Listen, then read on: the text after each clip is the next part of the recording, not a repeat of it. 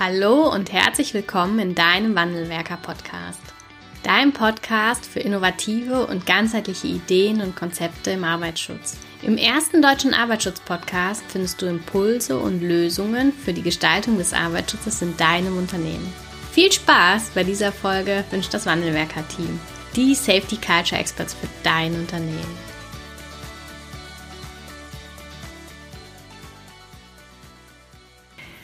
Hallo und herzlich willkommen zu einer neuen Podcast-Folge im Wandelwerker Podcast.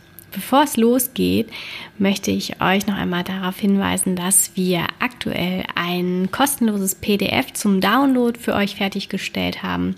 In diesem PDF findet ihr den Fahrplan für die Entwicklung von sicheren Verhaltensweisen bei Mitarbeitern und Führungskräften. Und er gibt euch eine Idee und einen Rahmen, wie man genau dieses Thema angehen kann, wie man sicheres Verhalten fördern kann, wie man sicheres Verhalten auch zu einem Thema machen kann. Und dort ist zum Beispiel der erste Schritt, wie und mit welcher Methode kann ich denn die Sicherheitskultur, also den Stand meiner Sicherheitskultur im Unternehmen bestimmen.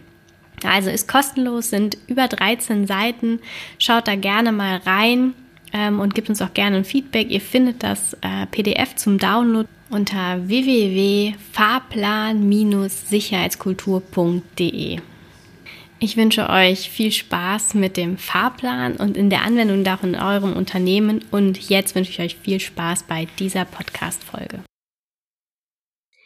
Hallo und herzlich willkommen zu einer neuen Podcast-Folge im Wandelwerker Podcast und zu einer neuen Folge zur ähm, ja, Präventionskampagne Commitmensch, der Unfallversicherungsträger. Wir, ich habe heute die Marlene Kosma im Podcast-Interview. Hallo. Hallo.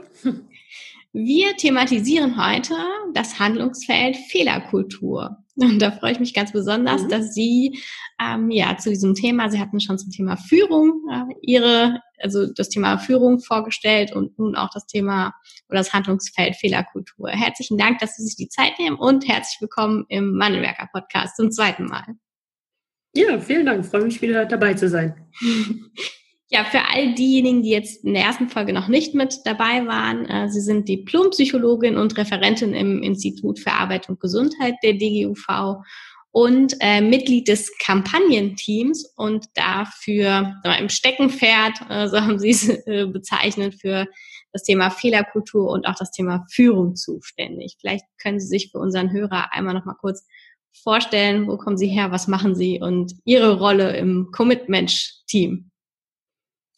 Ja, genau. Also Sie hatten es äh, ja auch schon gesagt. Äh, ich bin Diplompsychologin, habe also mal äh, mit dem Schwerpunkt Arbeits- und Organisationspsychologie ähm, und klinische Psychologie studiert und bin dann auch gleich nach dem Studium zur Unfallversicherung gekommen und habe da viele Jahre das Thema psychische Belastung, gerade eben auch mit Blick auf die Gefährdungsbeurteilung betreut, Prävention psychischer Erkrankungen und seit 2016 bin ich jetzt auch im Themenfeld Kultur der Prävention unterwegs, in dem es ja auch eine ganze Reihe von psychologischen Aspekten zu bedenken gibt.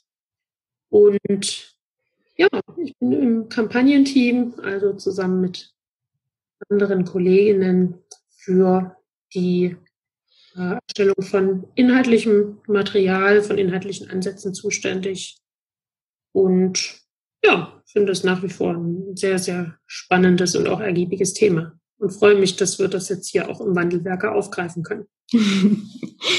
Ja, Ziel der heutigen Podcast-Folge ist die Vorstellung des Handlungsfeldes Fehlerkultur. Warum ist denn das Thema Fehlerkultur ein Handlungsfeld der Commitment-Kampagne geworden?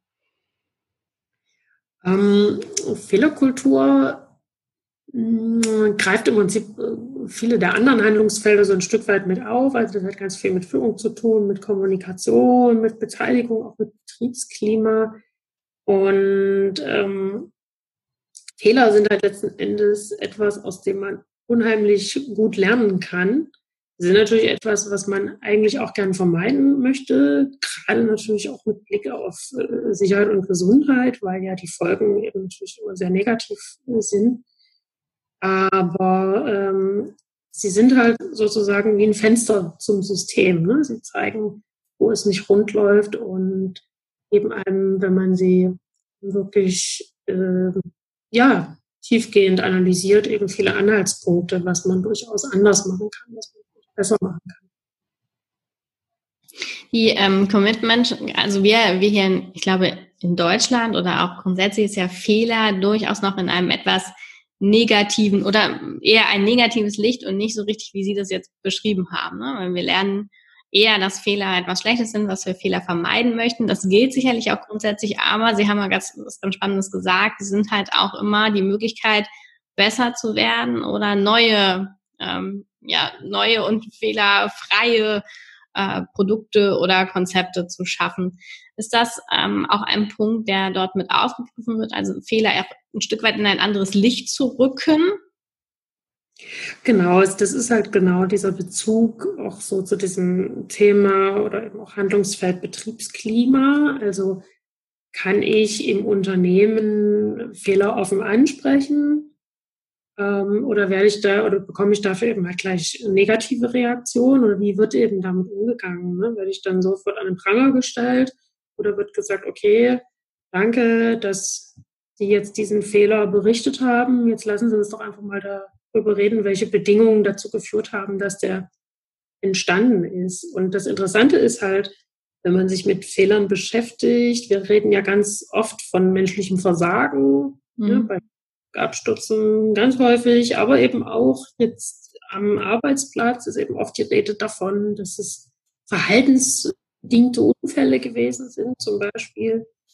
Wenn man sich wirklich dann systematisch mit, äh, damit beschäftigt, wie es zu so einem Unfall gekommen ist und welche Fehler da eben eine Rolle gespielt haben, dann erkennt man eben ganz oft, dass da auch äh, im System in der Regel irgendwas nicht optimal gelaufen ist und dass es eben am Ende nicht nur der Einzelne gewesen ist, der da nachlässig war, der sich da an Absprachen nicht gehalten hat.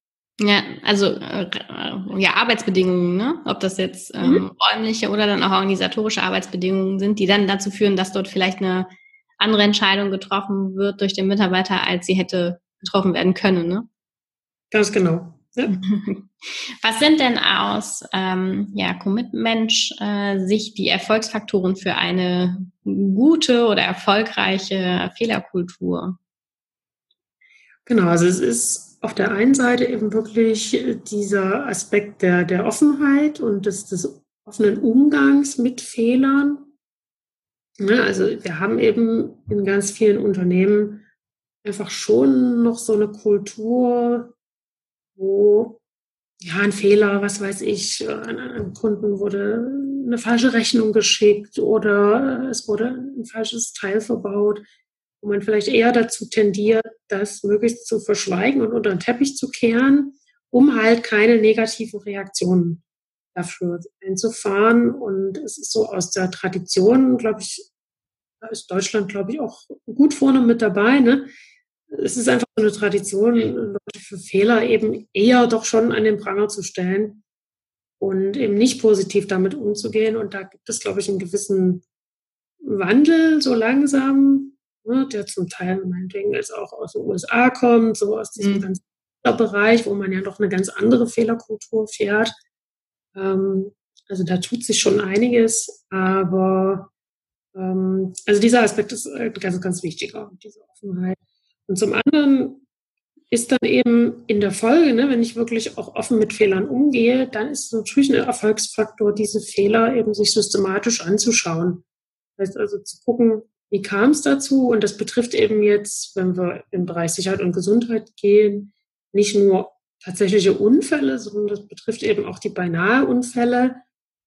Viele Unternehmen sind da auch schon unterwegs und äh, erfassen die und versuchen, die zu analysieren. Und das ist eben tatsächlich auch wirklich ein Punkt, ähm, aus dem man auch unheimlich viel lernen kann, ohne dass man halt die dramatischen Konsequenzen schon hat. Daher ist das also äh, sehr, sehr empfehlenswert, das wirklich systematisch zu tun. Und in dieser Systematik liegt halt dann vielleicht so der dritte Erfolgsfaktor, eben, dass man da auch einen gewissen der eben passt, standardmäßigen Prozess dahinter hat, mit dem man mhm. auch Also zum Beispiel bestimmte Fragen, die man dann auch immer wieder stellt, die man immer wieder auch zusammen durchdekliniert und auch so ein ähm, ja, etabliertes Vorgehen. Was machen wir nach einem Fehler? Ne? Wer setzt sich dann zusammen? Wer kommt zusammen, um über diesen Fehler zu sprechen?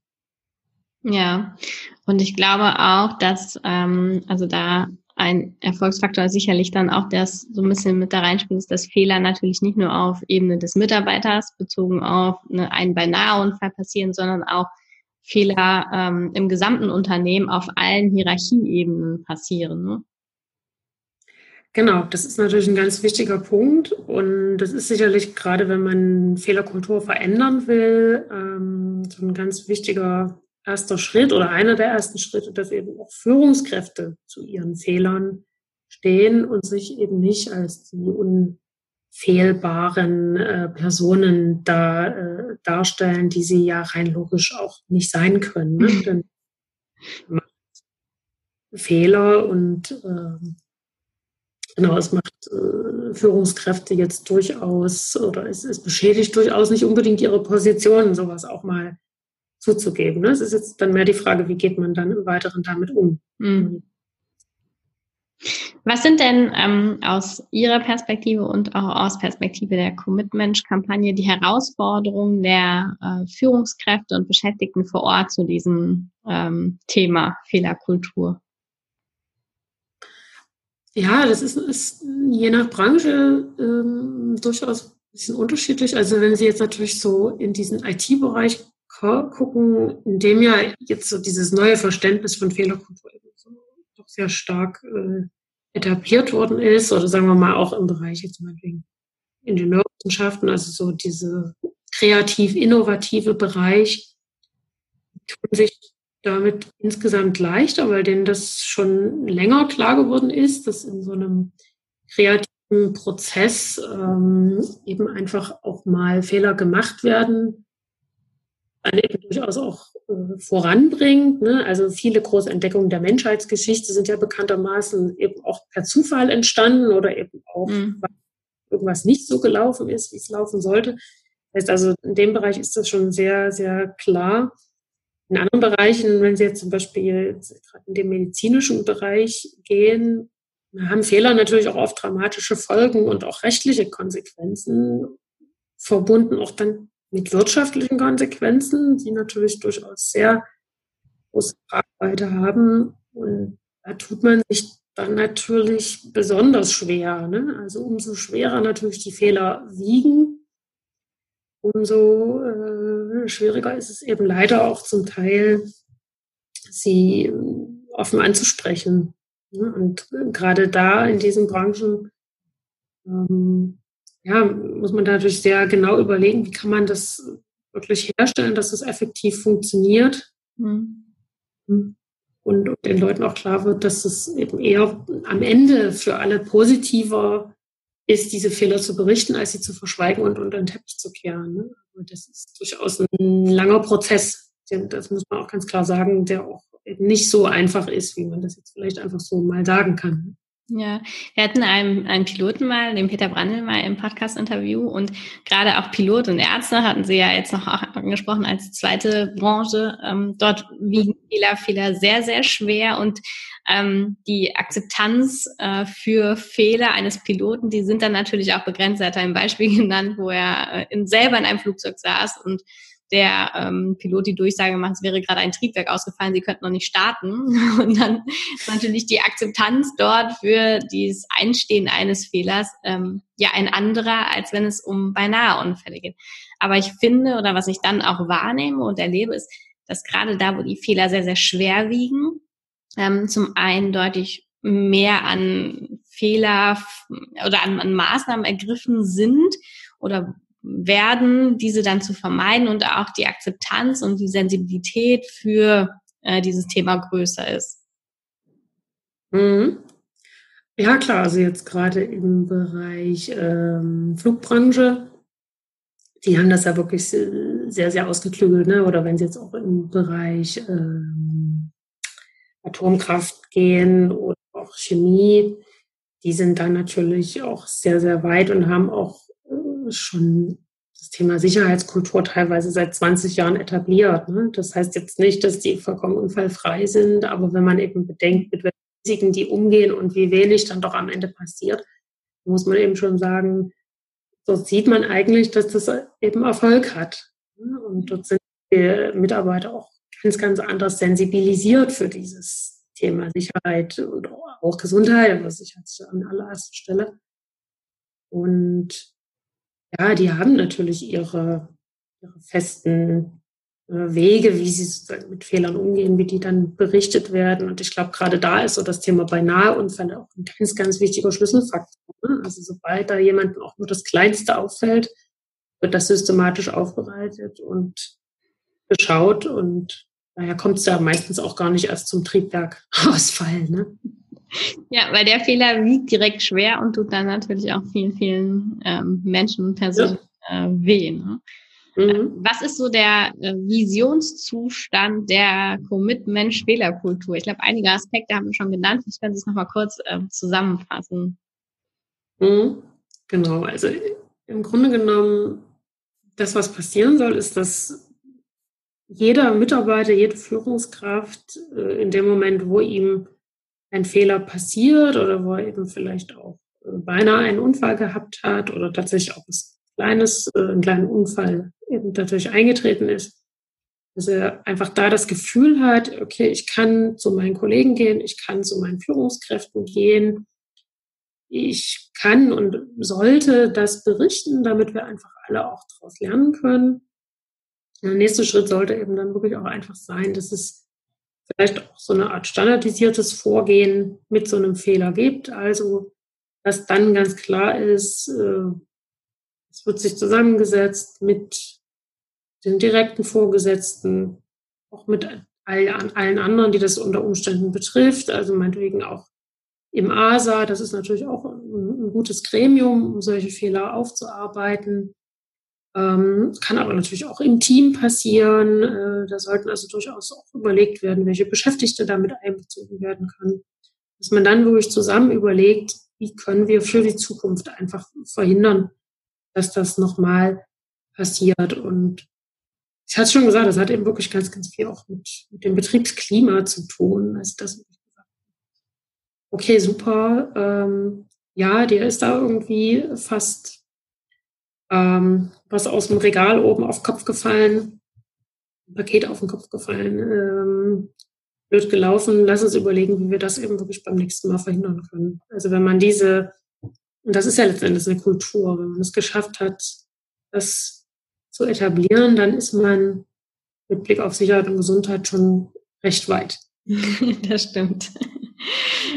Ja, in den äh, Informationsbroschüren und auch die, die gesamte Commitment-Kampagne baut sich auch darauf aus, dass es konkrete, konkrete Handlungsmöglichkeiten und Handlungsempfehlungen gibt. Ähm, welche sind das im Handlungsfeld Fehlerkultur? Was kann die, ähm, ja, die Führungskraft oder das Unternehmen vor Ort zum Thema Fehlerkultur konkret machen? Mhm. Also wir haben eine so eine generelle Broschüre, da finden Sie halt ganz viele solche äh, Hinweise, so ein bisschen unterteilt äh, für Unternehmensleitung, für Führungskräfte und für Beschäftigte. Da wird also dann nochmal so aufgedröselt, was die Einzelnen tun können. Ne? Zum Beispiel auch Führungskraft eben da auch mit gutem Vorbild vorangehen und eigene Fehler eben auch eingestehen, zum Thema machen. Andererseits eben auch äh, Wertschätzung denen entgegenbringen, die Fehler berichten. Das sind zwei Hinweise. Und dann haben wir äh, zwei ganz konkrete Praxishilfen. Das eine ist, also mit Blick auf Kleinbetriebe, die Großen haben das sicherlich, äh, so eine Meldehilfe oder so ein Formular einfach für beinahe Unfälle, das man nutzen kann im Betrieb. Ne, ganz klassisch, äh, kleiner A5-Zettel, den man dann irgendwo einwerfen kann, der dann ausgewertet wird. Und das andere, die andere Praxishilfe, das sind die fünf Fragen nach Regelabweichung, haben wir es genannt. Das ist ein bisschen äh, schwer verdaulich im ersten Moment, aber da geht es eben genau um die Erzeugung eines solchen Prozesses. Also, dass man, wenn ein Unfall passiert ist oder ein Beinaheunfall oder wenn ein Fehler aufgearbeitet werden soll, dass man dann mithilfe von fünf klassischen Fragen hintereinander sich dem Ganzen nähert und letztendlich die Ursachen aufzudecken und dann auch Maßnahmen zu finden, um das für die Zukunft zu vermeiden. Ja, okay. Das ist quasi so eine, so eine kleine Checkliste, die man dann, also das, das. Richtig, genau. Und man kriegt auch noch so ein paar Tipps, mit wem man sich eben zusammensetzen sollte, eben um diesen, diesen Aufarbeitungsprozess äh, gut zu gestalten und gerade auch am Anfang, wenn man vielleicht jetzt noch nicht so viel Erfahrung damit hat, mit dem Thema Fehlerkultur, da ja was zum Festhalten zu haben. Mhm. Und ähm, Sie haben äh, da vielleicht auch noch mal, ähm, wir haben zum Thema Führung auch gesprochen und dort ähm, Führung als oder in, in festen Gremien auch vor Ort einen festen Punkt zum Thema Arbeits- und Gesundheitsschutz einzurichten. Und das wäre sicherlich ja auch etwas, was man gut ineinander etablieren kann. Ne? Also wo Fehler passieren oder wie gehen wir auch mit diesen Fehlern um? Was bedeutet der Fehler für uns? Und das ist sicherlich dann auch etwas, was man genau unter diesem Topic oder in der, in der Besprechung mhm. mit einbringen kann. Genau, genau. Also im Idealfall steht dann wirklich jetzt, wenn man jetzt an die Produktion denkt, äh, stehen die Leute dann eben früh bei ihrem Morgenmeeting. Das wird ja doch recht häufig äh, auch gemacht, äh, steht man dann zusammen und genau, berichtet dann möglicherweise vom Vortag, was da passiert ist und im Idealfall gucken die natürlich auch auf den kommenden Tag und, und schauen, was könnte da vielleicht an Risiken an möglichen Fehlerquellen. Ja. Genau. Lässt sich eine äh, gute Fehlerkultur messen?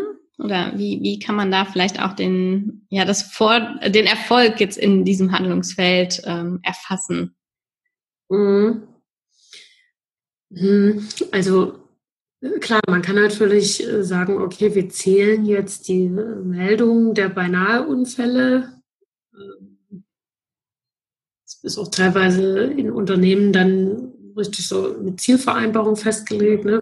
irgendwie so und so viele Beinahe-Unfälle erfasst haben am Ende des Jahres. Das ist natürlich immer ein bisschen schwierig. Ne? Man muss ja auch gucken, dass die Leute da motiviert bleiben und nicht jede Kleinigkeit berichten, die vielleicht dann am Ende doch ja, eher weniger Lernwert hat. Also sie müssen auch ein Gefühl dafür bekommen, was äh, ist jetzt ein Fehler, den man eben wirklich systematisch aufarbeiten muss und wo kann man jetzt sagen, naja, gut, Ne? Also wenn man jetzt mal eine Kaffeetasse verschüttet hat oder so, das muss man jetzt natürlich dann nicht unbedingt gleich äh, melden. Trotzdem beheben, ne? aber genau, genau. Äh, kann, man natürlich, muss, muss man gucken, ne? aber also die reine Zahl gemeldeter Beinahe-Unfälle oder so, die jetzt nicht unbedingt so ganz viel aus. Das heißt, so mit der Messbarkeit ist es so eine Frage.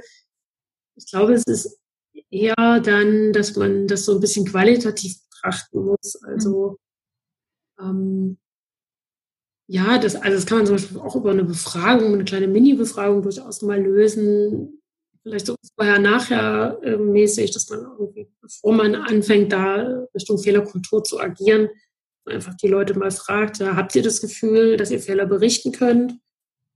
An wen würdet ihr euch äh, wenden ne? oder mit wem diskutiert ihr es schon jetzt? Und dass man das dann eben später dann auch nochmal so fragt und dann einfach vergleicht, sind die äh, Mitarbeiter jetzt einfach offener, ne? fühlen sie sich besser äh, beim Berichten von Fehlern, fällt ihnen das leichter, sozusagen. wissen ja. sie, wie sie helfen können, wissen sie, wie sie damit umgehen können. Ne? Also so.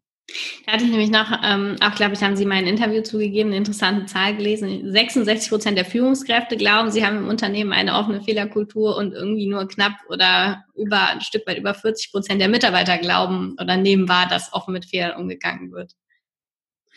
Genau, also da gibt es tatsächlich schon immer Unterschiede. Ne? Das ist ja häufig, also auch bei anderen Fragestellungen, aber ja, genau, also da es, glaube ich, bei den Beschäftigten häufig äh, doch noch Ängste, die den Führungskräften vielleicht zum Teil gar nicht so klar sind. Ne? Okay. ja, das man war, vielleicht auch einfach noch in Dialog gehen kann. Ja, genau. Und äh, wir hatten in unserem Vorgespräch auch kurz ähm, über äh, Kinder gesprochen. Und ich finde ja auch die, ja, eine gute Fehlerkultur oder das Wahrnehmen oder der Umgang mit Fehlern beginnt ja gerade schon auch dort. Ne? Wie gehen wir zu Hause auch mit Fehlern um und Kinder machen deutlich mehr oder andere Fehler, als wir sie nachher im Unternehmen machen. Und der Umgang mit Fehlern auch für unsere Kinder und äh, zeigt dann, glaube ich, auch oder kann dann schon ein Stück weit prägen, wie wir später auch mit Fehlern umgehen. Das ist ganz sicher so, ne? Also wenn man da denkt, so vor 50 Jahren, da gab es da irgendwie so eher mal eins auf die Finger oder so. Ne? Und heute tendiert man ja dann doch eher dazu, auch wirklich zu versuchen, es dem Kind zu erklären, was ist da jetzt falsch gelaufen oder auch wirklich zu fragen, warum hast du das jetzt gemacht und so. Ist manchmal nicht so ergiebig, aber ich glaube, es, durchaus. ja, das stimmt. Ja, liebe Frau Kosma, ganz herzlichen Dank für den Einblick in das Handlungsfeld Fehlerkultur. Sehr gerne, hat mich gefreut. Und weiterhin äh, für dieses Handlungsfeld auch alles Gute. Mögen da noch viele ja, Impulse und auch Handlungshilfen für die Beschäftigten und Führungskräfte vor Ort hinzukommen. Dankeschön. Vielen Dank, wir bleiben dran.